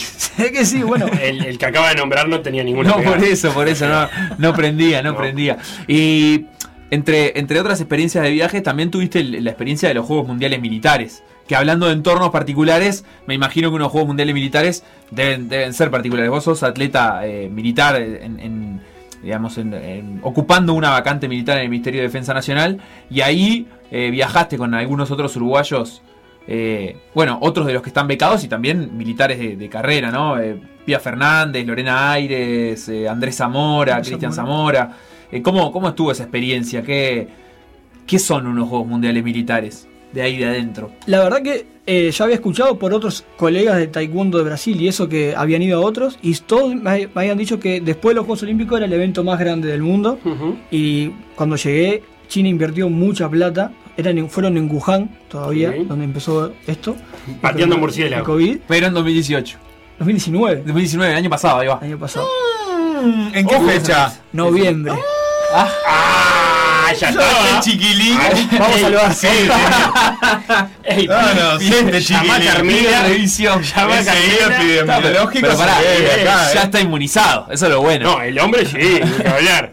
Pero, Y bueno, nada, Villa Olímpica también. Villa todo. Olímpica, pero tremenda, tremenda, tremenda. Eh, no sé, ¿Cuántos atletas más o menos tiene eso? Como, como un juego olímpico. Lo- 8.000, 10.000 atletas. 8.000, 10.000 atletas. Eh, tiene algunos otros deportes, además de los deportes olímpicos, algunos otros deportes que, que están en el programa, como carreras militares y esas Sí. cosas, que están buenísimas de ver, ¿Cómo es carreras militares? eh, con obstáculos, como se cuelgan, se Ah, Eso tiran, que hacen los estadounidenses. cuerpo a tierra, es, Como gladiadores americanos. eh, No, eso que suben una cuerda, bajan, se meten en el barro. esas cosas. Acá también lo hacen. No solo-. En todos lados. Claro. No Sí, pero hacen yo que en las películas lo ves en las Ah, estadounidenses. Pero no, la verdad que fueron increíbles. Ya desde la apertura, cuando entramos a la apertura, un estadio lleno, completamente lleno. Y después en la, en la ceremonia, por ejemplo, el, el piso donde pasamos caminando de repente se llenó de agua, pasó un barco y terminó cantando Chucky Chan. ¿Cómo Jackie Chan? Chucky Chan terminó Cantando aparte. Empezó, se empezó a levantar el piso así y apareció, un chino cantando. Y de repente la pantalla gigante empezamos Chucky Chan, Chucky Chan. Jodito con el de y el desfile, ¿cómo pegás el, el paso militar ahí? Ah, ¿por qué hay que desfilar formado? Claro, Y eh, no- no, yo no me imagino un desfile militar que vayan todos saludando, me, me Bueno, imagino una Tuvo que pasar formación. formados y hacer el saludo militar frente a las autoridades. Lo más for parejo posible. Y te hicieron, Salió bien. te hicieron Salió bien. un cursito antes ahí en el ómnibus yendo al estadio, te dijeron, bueno, esto es así, asá. Algo así, sí. Pero, eh, obvio- pero hubo desfiles, por ejemplo, la delegación china, que fueron 7 Ah, mil millones de. Chile. Impecables. Chile, impecables, pero un- una sincronización que. Pasa que no- eso no sí lo- tienen bar. si si alguno se desalinea, después se Pero no, la cobra. verdad que cuando, cuando estaba ahí adentro y en un momento empezaron a cantar el himno, se prendió la, la llama olímpica, todo fue increíble. O sea, increíble, ¿Y increíble. en el taekwondo competitivo hay muchos eh, militares o Sí, está o- lleno. sí? En, en los juegos estos militares, la mayoría eran olímpicos, campeones mundiales, medallistas de Asia. O sea, O sea que en, en Asia y en Europa, supongo que son los competidores, es un, es un deporte muy militar. No sé si un deporte muy militar tiene mucho de este, este proyecto como el que como que está acá, que son atletas militares. Bien, Entonces, Claro. estaba. Parte de la formación militar también es, es, eh, digamos, está vinculada a las artes Sí, marciales. O sea, acá sí. en Uruguay, por ejemplo, hay un proyecto bastante grande de judo en las, en las Fuerzas Armadas. Es como que sirve en las, las cuestiones de combate cuerpo a cuerpo y eso, eh, incorporar artes marciales y ya que tanto uso no se hace de eso, eh, por Claro. lo menos en países como Uruguay, nada, a, a no ser en, en situaciones especiales o misiones de paz o cosas así, eh, lo- los, los militares compiten de, fa- de manera federada, por ejemplo, en la Federación de Judo son muchos. Guzmán, Guzmán, que es parte de este programa, me escribe que había una teoría conspirativa en un momento que decía que militares de Estados Unidos habían metido el virus en esos Juegos Olímpicos militares. Sí, ¿Había esa teoría? sí, después me enteré cuando volví. Y también eh, el equipo de Francia declaró cuando volvió que, que tuvo una gripe. Que en ese momento era una gripe. Yo no tuve ni nada, no vi nada, la verdad. Se hizo todo con normalidad. Estadios, todos los estadios llenos. eh, y nada, en ese momento no, no se dijo nada. Qué Pero sí, la increíble. O sea, había robots, en, por- policías por la Villa Olímpica. O sea, no, no. No, o sea, estuvo increíble y, y yo ahí quedé quinto y peleé la final por el bronce. Y no llevé coach y me hicieron los brasile- el brasilero de coach. Y ya la final esa por el bronce se paró todo el estadio, solamente esa área, todo apagadito, música. Y cuando Ah, decían, medalla. represente Uruguay. Traca, red". te temblaban la, Me la- temblaba la todo. piernita. Todo. Ahora, ¿y el coach tiene un, papel importante? ¿Puede discutir puntos y esas Claro, cosas? puede, es una especie de bar para cuando hay una, una, una acción que me cobran una falta en contra o, o de repente me pegó una patada en el piso. esas cosas pueden ¿Y reclamar. ¿Cómo se portó el coach brasileño? Se cortó, se portó re, bi- re bien, la verdad. Los brasileños me ayudaron cantidad de, de la entrenada previa, que nos, nosotros nos ayuda para, primero para seguir entrenando, porque estuvimos 10 días antes de pelear más o menos, y después para, para bajar de peso y todo. Y todo el equipo de Brasil, lo único que me dijeron que se me cruzaba con el brasilero, que en el Mundial de Taekwondo anterior, yo peleé la final por bronce con él, pero por eso de, de esta vez no me tocó, quedamos, él salió oro, yo, yo quedé quinto, pero por suerte no me tocó y me hicieron, estuvieron ayudándome a calentar, para todo, para todo, para todo, y está. ¿Y fue en estos juegos que tuviste un encontronazo con el ruso? Sí. ¿Qué pasó? Se picó ahí. Pelea- yo estaba peleando la pelea. El que ganaba pelea, disputaba el bronce. Bien. Y el ruso, cuando me vio, yo había ganado a Kenia, había hecho Uzbekistán y Kenia. Cuando me, to- cuando me toca el ruso, me mira y hace carita como. Este, yo, Ah, soy, me lo como. yo soy muy chiquito de la categoría. Rusia Uruguay. dijo. Claro. ¿cuánto, ¿Cuánto medís vos? 1.74. ¿Y cuánto medía el ruso? Y un 80 y algo mínimo. pero no, Opa, pero flaquito no- entonces, no era en alto. No era alto. El egipcio que peleé la final medía 1.90. Y más, Ah, más flaquito. ese era Largo. saga. La Hablando- mano y te sostenía. O sea, hablando de Street Fighter, esa saga, largo y. muy largo. Pero bueno, atrás del, del telón, como quien dice, vos testeás los, los protectores electrónicos que los tocas. O sea, no tenés que pegar fuerte, tocas. Entonces Ay, el, ruso me hace, el ruso me hace así como que pruebe, yo toco, agarras el casco con la mano, probás el casco, y cuando prueba él me pega un bombazo. Pará, pero- ruso. y yo tranquilo, ¿no? Así como que no sentía nada. Le había movido toda la costilla. Bancate Caía derechito, la lágrima. derechito. Cuando entramos a pelear, eh, arranca el combate y a- arranca a presionarme y a, a pegarme y me lleva puesto, los, los primeros 30 segundos me lleva puesto y me saca como 4 a 0. Y dije, bueno, González, vamos a tener que hacer algo porque se complica. No, va a pasar mal. Y arranqué, arranqué a meter, a meter, a meter, le pegué una patada en la cara y cuando le pegué, le pegué una patada en la cara me entré a soltar. A soltar ¿Cuánto vale la patada en la cara? 3. Entonces me puse 4 a 3. Bien. Enseguida le, meto- le pego un puño que vale 1, pero yo pego mucho puño y se lo festejo en la cara, entonces es como complicado. Entonces le entro- a meter y me entro a soltar. Y no agrandarme, pero vi que me- ¿Eh? estaba en mi día, que me estaba saliendo todo. Dije, bueno, se picó y vi, y vi que se empezó a poner como loco, como loco, como loco, como loco. Salgo del tercer, del segundo round ganando, por ejemplo, ponele 17-11. Bien. Que no es una, un resultado súper cómodo, pero no está tan mal. Pero sabía que se venía el tercer round, que iba a ser una guerra. Claro. Entró el tercer round, arranco, lo aguanto y dije, por favor que haya pasado por lo menos 20 segundos. Mira, habían pasado 7 segundos. Faltaba un minuto y 50 todavía. Y le, casi me empata faltando 2 segundos y le pego una patada y le saco una diferencia de 3 puntos y me voy para afuera.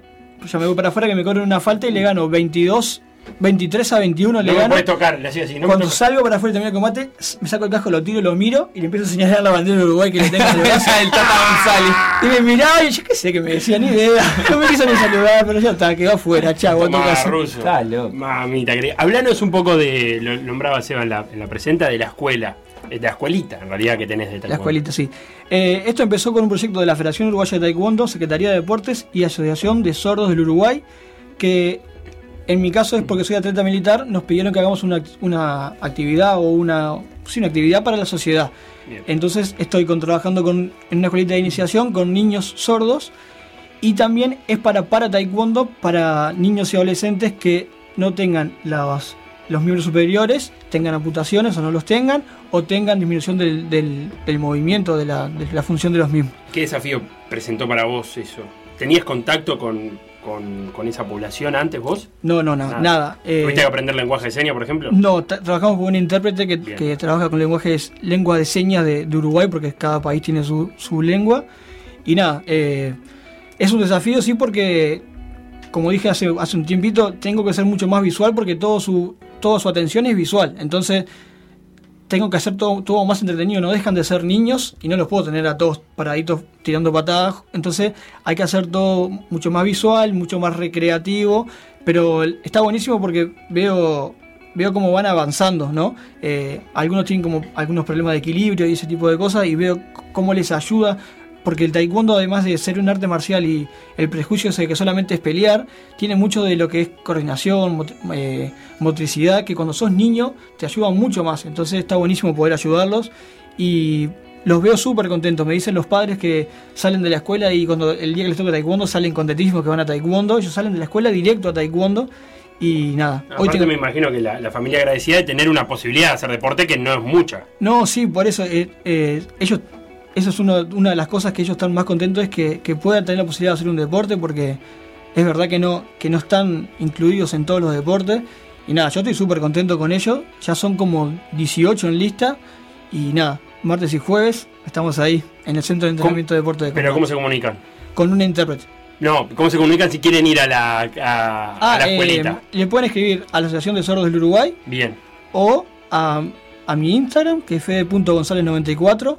bien. o se comunican con la Federación Uruguaya de Taekwondo, que ponen en Google Federación Uruguaya de Taekwondo, también con la Secretaría de Deportes, que también está está apoyando todo este proyecto. Bien, o nos mandan un mensaje a nosotros y lo derivamos contigo. Es también. Tengo regalo para vos de la gente de Editorial Fin de Siglo para que elijas. No son los tres para vos porque ya veo que los estás queriendo agarrar. Ya me quería llevar todo. Eh, este es para tirarte un poco de la piola a ver qué sale. Rey de Copa, Gerardo Basorelli, la historia de los títulos internacionales de Nacional. No sé si Me será. parece que es un poco afín, ¿eh? Serás tricolor. Eh, la era Tavares, un libro de Luis Prat sobre eh, los primeros 12 años del proceso Tavares y un libro infantil que se llama El héroe de las zapatillas de Carolina Silva, que es la historia, bueno, de un chico como cualquier otro que es fanático del fútbol y que le suceden algunas cosas. Elegí el que quieras, para vos o para regalar. me para quedo regalar, con el, regalarse. con el nacional. El Mire colores bolsilludo. Listo. Para repasar eh, la rica historia de la. Ah, qué rica sos, historia. hincha nacional entonces. Sí, también eh, tengo un apoyo de- del Club Nacional de Fútbol que me apoya también hace un tiempito. De Nacional en todo, loco, hasta en Claro. taekwondo. Federico González, muchísimas gracias, taekwondista, entre otras tantas cosas. Muchísimas gracias por pasar este rato con nosotros en Por decir Muchas gracias a ustedes por invitarme y bueno, estoy a las órdenes siempre.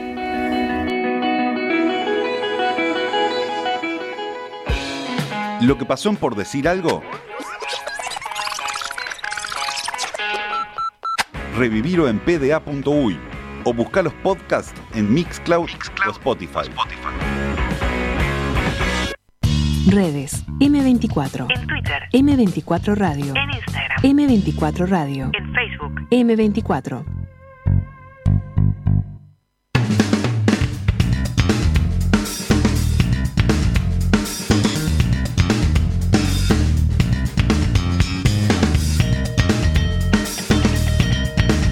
Noticias, noticias. Estamos en ese momento del año en que al tenis le dan ganas de parecerse al fútbol, digamos. ¿Por qué? Muy sencillo. Se disputa primero que nada el torneo con más nombres del mundo. El Master de Londres, también conocido como el torneo maestros, también conocido como el ATP World Tour Final y también conocido como el torneo ese que juegan a fin de año.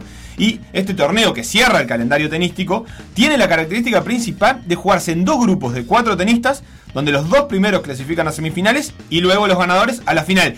Como si fuese la Copa Libertadores de antes, la del 70, 60, que la jugaban poquitos equipos.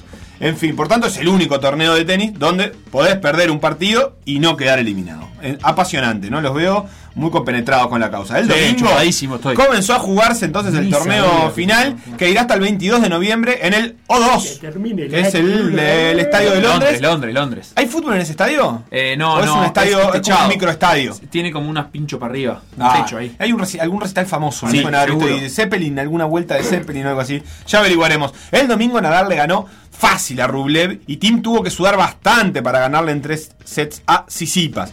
El segundo grupo jugó el lunes. Medvedev le ganó a Zverev.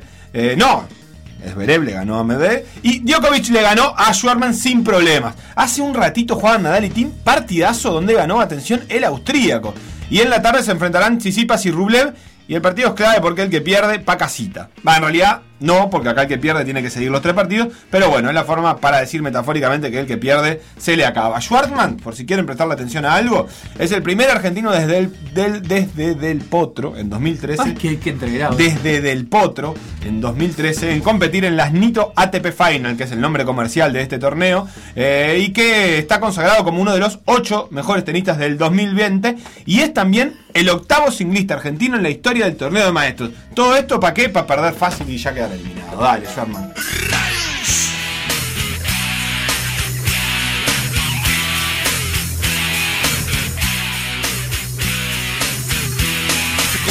Por uma tal suruba.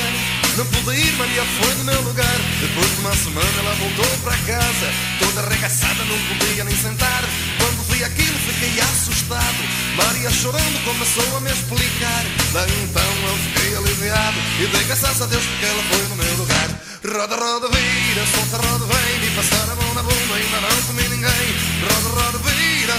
Con las mamás asesinas sonando en homenaje al conjunto carioca, eh, un tema que se llama Vira Vira y que habla, bueno, de los- la historia de los partidos de Uruguay y Brasil.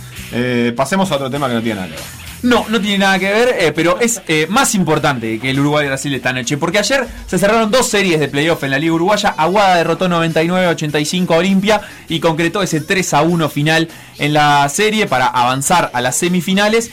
Pero la gran sorpresa del torneo la dio Urunday Universitario, que ayer perdía hasta por 18 puntos contra Malvin, ganaba la serie 2 a 0 Urunday y tenía la chance de barrer y levantó esos 18 puntos de desventaja, terminó ganando 63 a 62 sobre el final con Gonzalo Álvarez como figura. ¿Y por qué lo menciono a él? Porque además de convertir 15 puntos, de tomar 8 rebotes, de ser el jugador más eficiente del partido en esta estadística eh, que mide, digamos, toda la planilla en, puntos, tuvo 23 puntos de eficiencia, más que ningún otro jugador de la cancha, está en línea con nosotros para hablar en este momento de la victoria de Urunday y del pasaje a semifinales. Mientras tanto, mientras lo enganchamos a, Gonzalo en línea, eh, vamos comentando entonces cómo estuvo este partido ayer. Yo tuve la chance de verlo, la verdad que fue un partido que Malvin dominó casi que de principio a cierto momento, que no fue el final, porque ya en el cuarto cuarto, en el tercero incluso empezó la, remontada de, de Urunday y eh, empezaron a recortar estos 18 puntos de ventaja que tenía Malvin hasta el tercer cuarto. Eh, la verdad es que se, se vino muy, muy fuerte ahí Urunday, aprovechando obviamente eh, la, la gran capacidad anotadora de uno de sus extranjeros. Ya te voy a decir, Felo, Sí, el nombre de ese extranjero que ahora se me está escapando. ¿De quién? De- Jackson, el Ah, pivot, que fue el 18 goleador del partido con 18 puntos, pero que además estuvo intratable en el uno contra uno ahí en la pintura. Eh, de alguna manera fue el eh, gran responsable, pero bueno, también teníamos, decía eh, a Gonzalo Álvarez, y la, la gran particularidad de este Sí. partido, además de- del, del gran aporte goleador de, de Jackson, de Álvarez y de Facundo Medina, que aportó otros 10 puntos, es que Urunday lo termina ganando con 1 de 19 en tiro de 3 puntos, o sea, un 5%, nada en relación a lo que estamos habituados a ver en, en un partido profesional. Gonzalo, ¿estás por ahí? Hola, ¿cómo andan? Ahora sí te escuchamos. ¿Cómo estás? Buenas tardes, muchachos. Antes que nada, muchas gracias. No, por favor. Bueno, Gonzalo, estábamos hablando entonces un poco de, de este partido en el que Urunday termina ganando, remontando 18 puntos y anotando solamente 5% eh, de 3 puntos. ¿Por dónde pensaba que estuvo eh, la clave para que pudieran remontar ese partido? Porque obviamente los tiros de 3 no fueron. Sí, no, es la verdad que increíble que hayamos ganado con ese porcentaje, pero creo que la clave fue nunca rendirse y, tratar de llevarlos a nuestro ritmo, ¿no? Como lo hicimos en toda la serie. En algún momento nosotros sabíamos que si no se iban a venir, que iban a estar adelante en algún momento, pero no nos podíamos rendir porque ya supimos estar en esa situación y supimos estar mejor que ellos. Así que yo creo que lo importante fue el ritmo de juego que creo que lo mantuvimos, la intensidad, ¿no? Me imagino que, que obviamente uno nunca empieza una serie pensando que la va a perder. Por más que Malvin fuera el 1 del año y Urunday el 8, eh, uno siempre guarda esperanza y sobre todo eh, va buscando caminos como para poder ganar partidos. Pero ¿se imaginaban que iban a llevarse la serie tres partidos a cero? Y yo creo que nadie se imaginaba eso, ¿no? Eh, Lo bueno que hicimos fue no pensar a futuro e ir partido a partido. Este, pero seamos sinceros, nadie se imaginaba que nosotros íbamos a ganar 3 a 0. Pero bueno, también eso nos llevó, nos motiva, ¿no? Cuando venís de punto y contra todos los pronósticos es algo que te motiva también. Eh, yo creo que también estuvo la clave ahí, tomarnos de esa manera y no rendirnos de antemano. Claro, ayer, ayer Jackson tuvo, decía, eh, un gran partido, fue el goleador del equipo con esos 18 puntos, pero además, eh, en, esto que vos decías, la, la clave estuvo en no rendirse, te diría que fue de los que batalló, jugó 36 minutos y medio y en todos esos 36 minutos fue exigente ahí en la tabla, eh, molestando a Watchman y a los internos de Malvin en el rebote, eh, generando buenos unos contra uno. ¿cómo, ¿Cómo aporta tener un extranjero así, de esas características, también para el juego del resto del equipo? No, la verdad que lo de lo de Jackson eh, es para sacarse el sombrero. El tipo eh, siempre rindió, hizo su trabajo a la perfección, se fajó ahí abajo, agarró los rebotes que necesitábamos porque realmente ellos se nutrían de eso. En los fallos eh, van al rebote en ataque y lo terminan ahí. Y la verdad que lo de Jackson es para sacarse el sombrero porque no sé, no sé si no se cansa, no sé si tiene tres pulmones, la verdad no sé cómo hizo, pero es para sacarse el sombrero porque la verdad fue un monstruo ahí abajo. Bien, ahora habiendo, habiendo ganado este cruce y habiendo sacado al primero de la fase regular, eh, les toca entre comillas el cruce fácil. No lo digo esto en términos despectivos ni con Trubil ni con Hebraica, por más que todavía no está resuelta esa serie, digo en, términos de posiciones fueron el cuarto y el quinto del año. Del otro lado estarán el segundo, el tercero, en, eh, el caso de Aguada el séptimo que le, le sacó el lugar ahora al segundo. Eh, me imagino que ahora están con mucha confianza para, para encarar estas semifinales. ¿Tienen alguna preferencia de rival, algún rival que sepan que les, que les calza mejor al estilo de juego de ustedes entre Trujillo y Braica? Y te soy sincero, estamos en un nivel de confianza que, a ver, le ganamos a Malvin contra todos los pronósticos 3 a 0 y que venga el que venga. Que venga el que venga, que nosotros vamos a morir con la nuestra y vamos a tener fe de que nos va a ir bien. Eh, sí, o sea, ya no nos importa el resultado, queremos seguir demostrando lo nuestro, que seguro va a dar buenos resultados. Esto es largo, pero la verdad, que venga quien venga. Si me lo tenés Sí. que definir vos, ¿qué, qué es la nuestra o qué es eso que vos decís, lo- vamos a morir con lo nuestro? Y con el estilo de juego que venimos ofreciendo, lo que es la intensidad, el compromiso, la concentración, el compañerismo, la energía, la química que tenemos entre nosotros. No estoy hablando de táctica basquetbolista ni nada, eso después se ve, depende contra quién juegas, pero eso es lo que no vamos a negociar. Claro, ayer en, en- esto que vos decís, la intensidad, eh, en un partido de 60 y pocos puntos, 16 de ellos fueron de, contraataque. Un poquito ahí se, puede explicar también en términos defensivos y de recuperos, eh, a, digamos, esto, esto que vos decís de la intensidad y que capaz que no es una cuestión táctica, sino más bien de prenderse ahí en defensa. Tal cual, es una cuestión de actitud. La defensa, eh, obviamente, es mucha concentración, pero también es una cuestión de actitud. Si vos metes una buena defensa, vas con otra confianza en ataque. Entonces, por eso digo, es, es una de nuestras armas, por así por decirlo, porque no tenemos una estrella, no tenemos un, un referente, capaz que somos más un equipo y nos tenemos que aferrar a eso, porque es lo que nos va a dar su fruto. Después no nos sobra nada. Bien, bien. Entonces, la última, antes de cerrar, quería preguntarte un poco por el estilo de, conducción de, Héctor Dapraz. Se lo ve un técnico eh, muy aplomado. Incluso ayer, eh, cuando estaban 18 puntos abajo, eh, digo, de alguna manera siempre en los minutos que, iba el micrófono para, para el banco de ustedes, estaba sumamente tranquilo. ¿Cómo es para, para un jugador saber que, que de su lado, eh, digamos, tiene ese, ese estilo de conducción? ¿Ayuda? ¿O a veces capaz que eh, tienen que traer ustedes la intensidad al juego? No, yo creo que el Héctor es un, señor de mucha experiencia, eh, sabe lo que es eh, y yo creo que eso nos dio una mano gigante a, a no perder y no ponernos, no ponernos desesperados. Este, no desesperarnos en los peores momentos que sabíamos que iba a pasar, él nos dijo que iba a pasar, que nos iban a, a pasar enfrente y él siempre mantiene la calma y eso para nosotros es fundamental porque nada, somos jóvenes y, y nos ayuda a pasar todos estos, estos momentos de, de los partidos, ¿no? Notable, Gonzalo, muchas gracias. ¿Quién, est- quién está ahí eh, que quiere declarar también para, para la radio? Está muy intenso, el chiquilín está muy intenso, pero bueno, tiene, tiene ni dos años tiene mi hijo, así que está ¿Cómo se llama? a pleno con todo. ¿Cómo se llama? Manuel, Perfecto. Claro, hay que. Manuel quiere jugar un rato. Claro, el básquetbol, todo, ¿sabes qué? Se pone como loco, me están pidiendo para salir a jugar ya. Bueno, muchas gracias entonces a, a Gonzalo y a Manuel por estas declaraciones, estos minutos. Fuerte abrazo y, y muchos éxitos en lo que venga en esta Liga Uruguaya. Bueno, muchas gracias a ustedes, muchachos. Bueno, y despidiendo a Gonzalo también nos vamos nosotros. eh, Un saludo, de la sí, tarde. un saludo a Laura que le gustaba la presentación que escribió Sebastián. Que nos trajo Carlos. Cake. Sí, Sí, que cosa. Dejá, a. Valentina, a Beto. ah, Perfecto. a Lula, y no, otra vez no se Álvaro hacía. Pan. No. Pará, y por, su- No, no. y por supuesto, no se olviden que hoy, 18.30, Julio. empieza la previa de Sí. Por Decir Fútbol para el partido de. Uruguay-Brasil con relato de Martín Rodríguez desde las 20 horas. Ahora se queda con todo por la Vía Plata que va a estar ana- minuto a minuto Juventud de la Piedra Villa Lucía. Española. Minuto a minuto.